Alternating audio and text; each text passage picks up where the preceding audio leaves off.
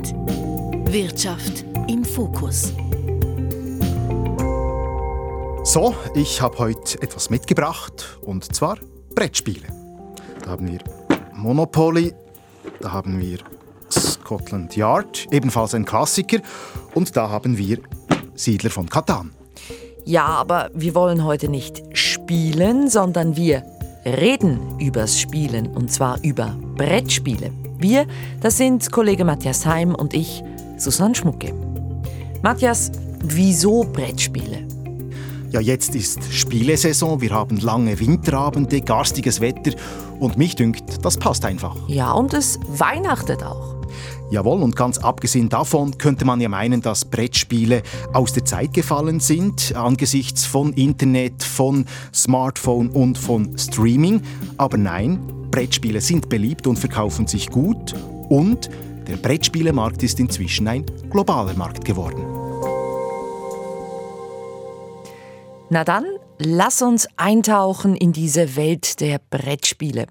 Wo, Matthias, hat dich denn der erste Spielzug hingeführt?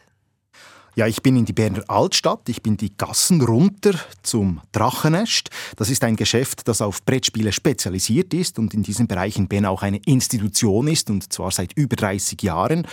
Und ich bin da vorbei und habe mich zwischen der Kundschaft und den Regalen mit Matthias Flückiger unterhalten. Er ist selber leidenschaftlicher Spieler und gehört zum Führungsteam und was mir dort sofort aufgefallen ist, dass die Regale bis unter die Decke mit Brettspielen voll waren. Ich denke, wir haben mehrere tausend, wenn nicht sogar zehntausende Spiele verschiedene. Und das ist auch nur ein relativ kleiner Teil der Spiele, die es überhaupt gibt. Also wir können schon aus Platzgründen können wir gar nicht alle Spiele, die es gibt, wirklich bei uns im Laden führen. Und jedes Jahr kommen auch wieder neue dazu. Ja, genau. Also inzwischen ist es wirklich so, dass jährlich tausende neue Spiele auf den Markt kommen. Nicht alle von diesen kommen so über die traditionellen Wege, über Verlage, sondern viele davon werden auch über Crowdfunding ähm, ins Leben gerufen. Also dass die Kundinnen und Kunden eigentlich das Spiel schon finanzieren, bevor es gemacht wird. Und diese Möglichkeit, die führt halt wirklich dazu, dass eigentlich jede und jeder ein Spiel rausbringen kann. Und das ist sicher ein Grund. Und ein anderer Grund ist, dass halt wirklich das Spielen sehr viel populärer geworden ist. Es gibt viel mehr Verlage als früher und die Verlage bringen auch sehr viel mehr Spiele raus. Also kann man sagen, dass Brettspielen und das Spielen an und für sich heute eine akzeptierte Freizeitbeschäftigung ist? Ja, ich glaube, das kann man genauso sagen. Und ich glaube, das ist auch etwas, was sich verändert hat über die Jahre. Also ich denke, es ist noch nicht so lange her, dass Spielen eher eine als Kinderbeschäftigung vielleicht angesehen wurde oder so ein Ding war für wirklich absolute Nerds. Da hat sich sehr viel verändert. Spielen ist sehr viel akzeptierter und ist jetzt wirklich eine, eigentlich eine, eine akzeptierte Freizeitbeschäftigung für jede und, und jeden. Und da hat sich in den vergangenen Jahren gewissermaßen auch ein Markt entwickelt. Man sieht das auch offenbar auch ein, ein boomender Markt ja, es ist schon ein bisschen explodiert in den letzten Jahrzehnten so kann man auch sagen, es ist ein, ein sehr kompetitiver Markt geworden. Also eben bei so vielen Neuerscheinungen jedes Jahr oder bei so vielen Spielen, da Hunderte, die Sie jetzt in Ihrem Laden haben, da muss man sich ja auch irgendwie äh, durchsetzen können als Spiel oder mit einer guten Idee. Ja, das ist sicher so. Und ich glaube auch, die durchschnittliche Lebensdauer von Spielen ist nicht wahnsinnig hoch. Es ist gar nicht möglich, eben wenn tausende Spiele pro Jahr rauskommen, die können gar nicht alle im Markt bleiben. Und deswegen es verschwinden auch ebenso viele jedes Jahr wieder. Ich denke, die, eben die Lebensdauer eines Spiels beschränkt sich heute im Schnitt vielleicht auf eine, maximal zwei Auflagen. Und dann gibt es aber natürlich auch Ausnahmen, die sich dann wirklich über längere Zeit durchsetzen und, ja, und dann so wie zu Evergreens werden. Matthias Heim, diese Brettspielwelt, die ist also enorm vielfältig. Es gibt zig neue Spiele und dann noch all die Klassiker. Wenn wir jetzt mal über den Markt reden in dieser Branche, wer sind da die Schwergewichte? Also beginnen wir gleich mit diesen erwähnten Evergreens oder eben diesen Klassikern. Da ist sicher einmal Monopoly. Das Spiel wird vom US-amerikanischen Konzern Hasbro herausgegeben. Das ist ein Konzern, der pro Jahr 4 Milliarden Dollar Umsatz macht. Dann gibt es Mattel, ebenfalls eine US-Firma, bekannt vor allem für Uno und Scrabble. Und bei uns in der Schweiz dominieren dann vor allem deutsche Verlage. Das sind Ravensburger zum Beispiel oder auch Kosmos. Ravensburger habe ich auch schon gesehen, das sind diese Spiele mit dem blauen Dreieck auf der Schachtel. Richtig, also Ravensburger ist ein deutscher Verlag im Familienbesitz, bekannt für Puzzles und Brettspiele, äh, beispielsweise Fang den Hut, das ist ein Spiel, das es seit 1927 gibt. Bekannt sind möglicherweise auch Labyrinth oder eben Scotland Yard. Und damit macht der Ravensburger Verlag pro Jahr rund 600 Millionen Euro Umsatz. Kosmos dann ist ebenfalls ein großer deutscher Verlag. Von ihnen wird etwa Siedler von Katan oder auch die Exit-Spiele herausgegeben. Und genau über diese beiden Spiele reden wir dann später noch im Speziellen. Und vielleicht noch zur Schweiz. Auch da gibt es zwei große bekannte Verlage. Zum einen Carlit, gehört heute übrigens auch zum Ravensburger Mutterhaus und dann die Brandy Stiftung, bekannt vor allem für das Spiel Brandy Dog. Oh ja, sehr, sehr bekannt, ein Klassiker kann man sagen. Aber schauen wir jetzt mal auf die Zahlen. Was sagen denn die? Wie viel Geld verdient man heute mit solchen Spielen hierzulande in der Schweiz? Also ist klar, der Brettspielemarkt in der Schweiz ist nicht riesig. Äh, GfK ist ein Institut, das die Zahlen zum Detailhandel zusammenträgt und sie schätzen den Umsatz mit solchen Karten und Brettspielen auf etwa 50 bis 70 Millionen Franken pro Jahr. Und vielleicht noch zum Vergleich, insgesamt werden in der Schweiz mit Spielwaren rund 500 Millionen Franken umgesetzt. So viel also zu diesem Brettspiel- und Spielkartenmarkt. Und alle diese Verlage, die du, Matthias Heim, erwähnt hast, die buhlen jetzt um die Gunst der Spieler, Spielerinnen. Was steht denn im Moment gerade hoch im Kurs bei den Leuten? Was ist da besonders angesagt? Also genau das habe ich Matthias Flückiger vom Drachenest in Bern auch gefragt. Ein Trend, den wir jetzt feststellen, schon seit ein paar Jahren, sind, ist ein bisschen die Tendenz zu kooperativen Spielen. Das ist etwas, was es noch nicht so lange in dieser Breite gibt, dass viele Spiele wirklich auch äh, Spiele zusammen sind, dass die Spiele zusammen gegen das Spiel spielen. Ich denke, das ist wirklich etwas, was, was man sehr deutlich feststellt, dass dort eine, sich ein Markt aufgetan hat für Spiele, die man gemeinsam spielt. Und wo hat das begonnen? Lässt sich das an einem Spiel beispielsweise so etwas festmachen oder illustrieren? Also das Konzept gab es natürlich schon lange, gerade auch bei Kinderspielen. Ich denke, wirklich groß gemacht hat das das Spiel Pandemic. Und das hat wirklich einen, einen Boom ausgelöst. Also nach diesem Spiel sind dann kooperative Spiele wie Pilze aus dem Boden geschossen. Vielleicht muss man dazu auch sagen, dieses Spiel wurde natürlich vor der Corona-Pandemie herausgegeben, also hat nichts mit diesen jüngsten Ereignissen zu tun. Genau, das ist so. Das gab es wirklich schon, schon Jahre vor Corona, ist dieses Spiel auf den Markt gekommen und war sehr erfolgreich. Es hat dann natürlich mit Corona noch einmal ein bisschen Aufschwung gekriegt, weil einfach äh, das Thema so gut gepasst hat. Gleichzeitig gibt es dann aber jetzt auch viele Leute, die keine Lust auf Pandemic haben. Weil wir natürlich eben diese Phase mit Corona alle am eigenen Leib erfahren haben. Und diese kooperativen Spiele sind inzwischen so beliebt, dass das Drachenest mehr Platz schaffen musste und wir sind deshalb die Treppe runter ins Untergeschoss. In diese Kategorie der kooperativen Spiele gehören auch diese Kriminalspiele. Viele kennen vielleicht Exit. Auch das ein relativ neues Phänomen jetzt. Ja, genau, das gibt es noch nicht so lange und ist in sehr kurzer Zeit ist das sehr gewachsen. Bei uns sind das inzwischen mehrere Meter Gestell die diese Exit-Spiele füllen. Es gibt auch viele Nachahmer, die auch inzwischen in ähnlichem Ausmaß wachsen. Und das ist schon ein, ein Phänomen, ja, diese Exit-Spiele. Der Nachteil oder auch der Unterschied zu einem normalen Brettspiel ist auch, dass diese Spiele dann zerschnitten werden und eigentlich nur einmal gebraucht werden können. Trotzdem scheinen sie gefragt zu sein. Genau, das ist eine Eigenheit von diesen Exit-Spielen, dass die wirklich nur zum einmaligen Gebrauch taugen. Einerseits schon nur deswegen, weil man natürlich die Rätsel, die man löst in diesen Spielen, dann kennt. Aber jetzt gerade bei Exit ist es wirklich so, dass man diese Spiele auch zerschneidet oder Dinge faltet oder zeichnet auf das Spielmaterial und dass die in dem Sinn dann nicht mehr weiterverwendet werden können. Man kann die auch nicht weitergeben. Es gibt natürlich gewisse Teile der Kundschaft, die sich daran stören. Und ähm, das denke ich auch zu Recht. Das ist ein bisschen dann, so ein bisschen das Ding vom Wegwerfprodukt. Ähm, gleichzeitig führt das aber natürlich auch dazu, dass es Möglichkeiten gibt für Rätsel in diesen Spielen, die anders gar nicht denkbar wären. Also das führt natürlich auch dazu, dass das dann sehr vielseitig ist zu spielen, dass es sehr abwechslungsreiche Rätsel ermöglicht. Ha, von wegen Brettspiel, das meine immer einfach Töckerli, Würfel auf irgendeiner farbigen Unterlage. Dieses Exit-Spiel, das ist ja etwas völlig anderes, was ganz Neues. Ist das denn typisch, dass da so viele neue Sachen immer wieder neu erfunden werden? Also die Themen ändern natürlich sehr oft, auch das Design beispielsweise, und viele Spiele funktionieren auch gleich und äh, ähnlich und längst nicht jedes neue Spiel hat dann auch einen, äh, ein wegweisendes Thema beispielsweise oder einen neuen Spielmechanismus.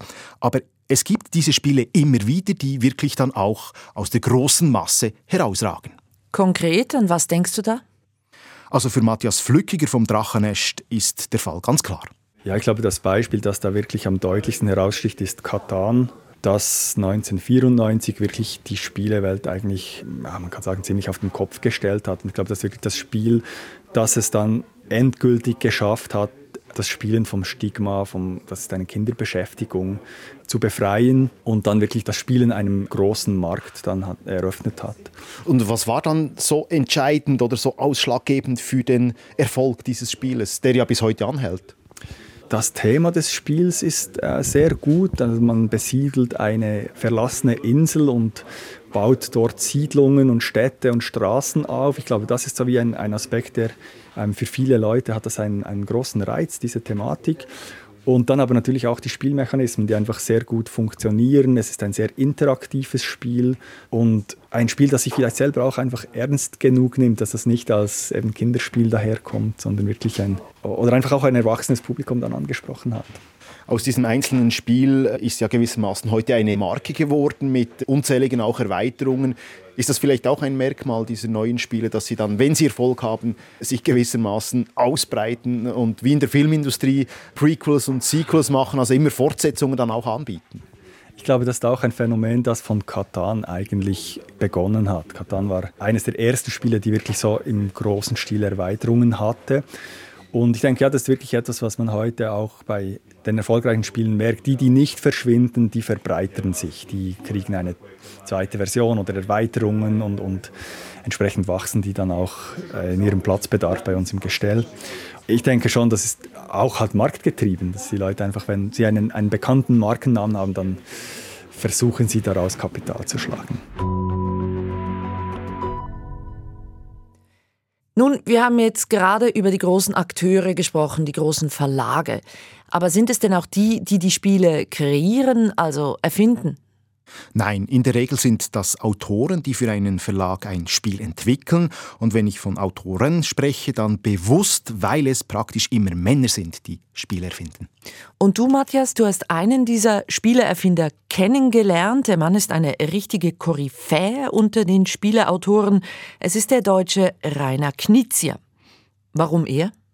Ich finde ihn als Person sehr spannend. Äh, er war lange Banker und Mathematiker und seit über 20 Jahren erfindet er jetzt nur noch Spiele. Und in dieser Zeit hat er mehrere hundert herausgegeben und die verkaufen sich auch weltweit zum Teil sehr gut. Jetzt mal für die Nerds im Publikum, die Spielfans unter uns. Welche Spiele sind jetzt von ihm, von Rainer Knizia? Also sein bislang erfolgreichstes Spiel ist Wer war es? Das gibt es schon etliche Jahre jetzt und verkauft sich aber immer noch sehr gut. Und da sprechen wir von etlichen Millionen Stück insgesamt. Wie viel genau, das ist ein Geheimnis und genaue Zahlen werden überhaupt auch in der Branche gar nicht so gerne publiziert. Die sind nicht bekannt. Und zu den weiteren bekannten Titeln von ihm gehören beispielsweise auch Keltis, Eldorado oder My City. So viel also zu diesem Mann mit einer bewegten Vergangenheit und einer interessanten Gegenwart. Du hast mit Rainer Knizia neulich ein längeres Gespräch geführt über dieses Faszinosum Spiele erfinden. Richtig, äh, Rainer Knizia ist in München zu Hause und deshalb haben wir uns neulich per Videoschaltung unterhalten. Und dazu vielleicht noch ein hübsches Detail am Rande. Obschon es ja eine gewöhnliche Videokonferenz war, saß er mit Hemd und Fliege, seinem Markenzeichen, vor dem Bildschirm. Und angesichts dessen, dass er als Mathematiker und Banker sehr viel mit Zahlen zu tun hatte, könnte man schon fast den Eindruck haben, dass Spielentwickeln so etwas wie Forschung sei. Streng nach Kriterien, seriös. Rainer Knizia hat mir aber gleich zu Beginn des Gesprächs gesagt, dass Spielerfinden überhaupt nicht nach einer mathematischen Formel funktioniere. Ich glaube, es ist ganz wichtig zu sagen, dass Spiele entwickeln eben keine Wissenschaft und kein, keine feste Methodologie ist, wo ich einfach 20 Schritte nacheinander durchlaufe. Sondern er wolle immer wieder etwas Neues erfinden, neue Akzente setzen. Und das sei durchaus eine knifflige Angelegenheit, weil für ein gutes Spiel viele Faktoren zusammenkommen und dann alles auch noch in einer Schachtel Platz haben müsse. Das heißt, äh, ich erwarte zunächst mal Spielspaß. Keiner will lange Regeln lesen. Das heißt, man erwartet natürlich schon einen relativ einfachen Zugang zum Spiel, aber dann eben auch eine gewisse Spieltiefe, einen gewissen Einfluss, den ich ausüben kann. Natürlich erwarte ich eine ansprechende Grafik, ansprechende Materialien. Also im Grunde genommen das Selbstverständliche. Ich versuche einfach etwas Schönes zu haben, mit dem es interessant ist, sich zu beschäftigen und es dann noch in der Interaktion mit den anderen Spielen Spaß macht. Soweit also die Theorie. Allerdings, Spiel entwickeln geht natürlich nicht ohne zu spielen. Man kann, egal wie viel Erfahrung man hat, man kann Spiele und diesen Spaß und das, was das Spiel bringen soll, nicht am Reißbrett entwickeln, sondern man muss es erleben. Und das heißt, wir spielen ungeheuer viel. Wir spielen eigentlich fast jeden Tag. Ja? Die Leute kommen, wir spielen, wir spielen zunächst mal in einem Kreis von erfahrenen Spielern und dann auch in der Zielgruppe, wenn es zum Beispiel ein Kinderspiel ist. Äh, und es wird gespielt, gespielt, gespielt. Und das ist ein iterativer Prozess. Also Schritt für Schritt wird das Spiel verbessert, wird es verändert, wieder gemacht, wieder verbessert, wieder verändert. Das geht über viele Monate hinweg, bis es dann hoffentlich zur Perfektion gekommen ist, dieses Spiel. Und erst dann bietet Rainer Knizia das Spiel einem Verlag an. Und wenn auch der Verlag vom Spiel überzeugt ist, bringt er es dann in den Verkauf. Aber angesichts der vielen neuen Spiele, die jährlich erscheinen, ist das stets auch mit einem unternehmerischen Risiko verbunden, denn die Investitionen in ein neues Spiel sind vergleichsweise groß und ein Erfolg alles andere als sicher. Und das ist ein Grund, weshalb Verlage zunehmend versuchen, ihre neuen Spiele gleich von Beginn an in mehreren Ländern zu verkaufen oder gar global. Und bei gewissen Spielen funktioniere das sehr gut, so Rainer Knizia. Manche Spiele werden einfach so, wie sie sind, in die Welt getragen und funktionieren auch. Klassiker oder ich meine, wenn ich ein Kartenspiel habe, dann, dann, dann ist da auch nicht so viel zu ändern. Dann ist es durchaus auch so, dass die Fremdartigkeit und die Europäischheit oder auch die, die Asiatischheit dann auch bei uns begehrt ist und beliebt ist. Ja. Allerdings gibt es auch Situationen, in denen ein Spiel an einen anderen Kulturraum angepasst werden muss. Rainer Knizia hat das selber in China erlebt. Und da ist es in der Tat so, also da gab es zunächst mal die Ein-Kind-Politik. Das heißt, sie haben dann eben nicht fünf Kinder um den Tisch rumsitzen, aber sie haben auch noch was anderes. Die Eltern gehen zum Arbeiten. Die Großeltern beschäftigen sich mit den Kindern. Das heißt, sie müssen ein Spiel haben, das das abbildet und die Eltern natürlich auch darauf Wert legen, dass da ein etwas Edukatives dabei ist. Und das zeigt also, dass jede Weltregion auch bei den Brettspielen durchaus ihre Eigenheiten hat. Matthias, diese Brettspielbranche, die agiert inzwischen ja weltweit. Aber die Art zu spielen ist immer noch analog. Gleichzeitig unsere Welt ringsum, die ist völlig digitalisiert. Jetzt diese beiden Welten, wie passen die zusammen?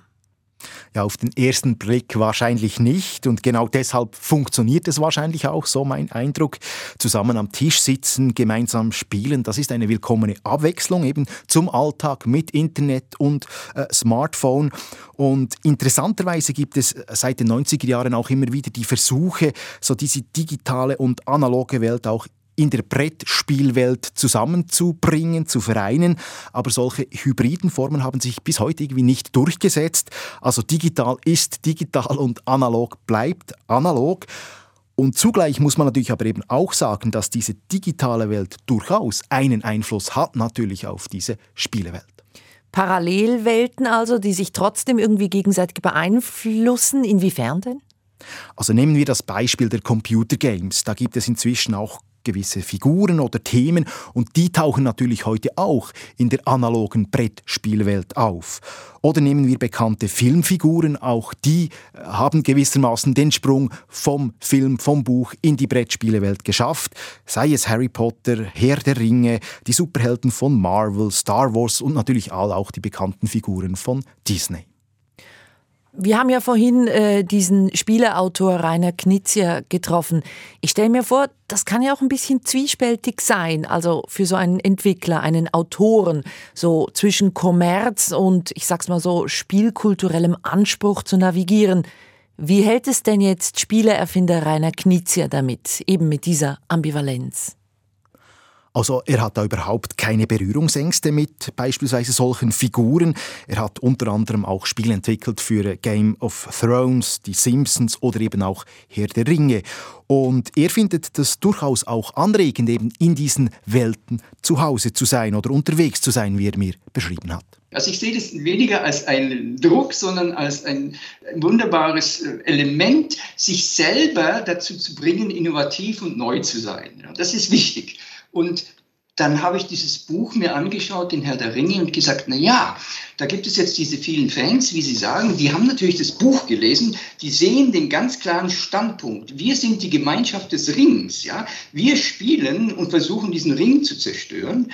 Aber da kann doch, wenn ich jetzt mal ins, ins Detail gehe, dann kann doch der, der, der, der Sam, dem Frodo, nicht irgendwie einen Knüppel in, über den Kopf hauen und den Ring wegnehmen, sondern das muss doch dann eigentlich kooperativ sein. Und so hat er dann eben ein kooperatives Spiel entwickelt, in dem er diese Figuren aufnimmt und mit denen man dann als Spieler oder als Spielerin diese Erzählung nacherleben kann. Soweit also Spieleentwickler Rainer Knizia. Wir sind fast im Ziel, Matthias Heim. Fassen wir doch mal zusammen. Also Brettspiele sind gefragt, gerade heute. Sie sind wohl auch ein bisschen eine Alternative zum ganzen digitalen Unterhaltungsprogramm, das wir ja auch haben, Computergames etwa oder auch Streamingdienste.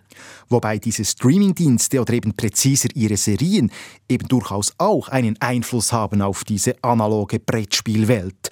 Äh, das zumindest hat mir Matthias Flückiger vom Berner Spielgeschäft Drachenest erzählt.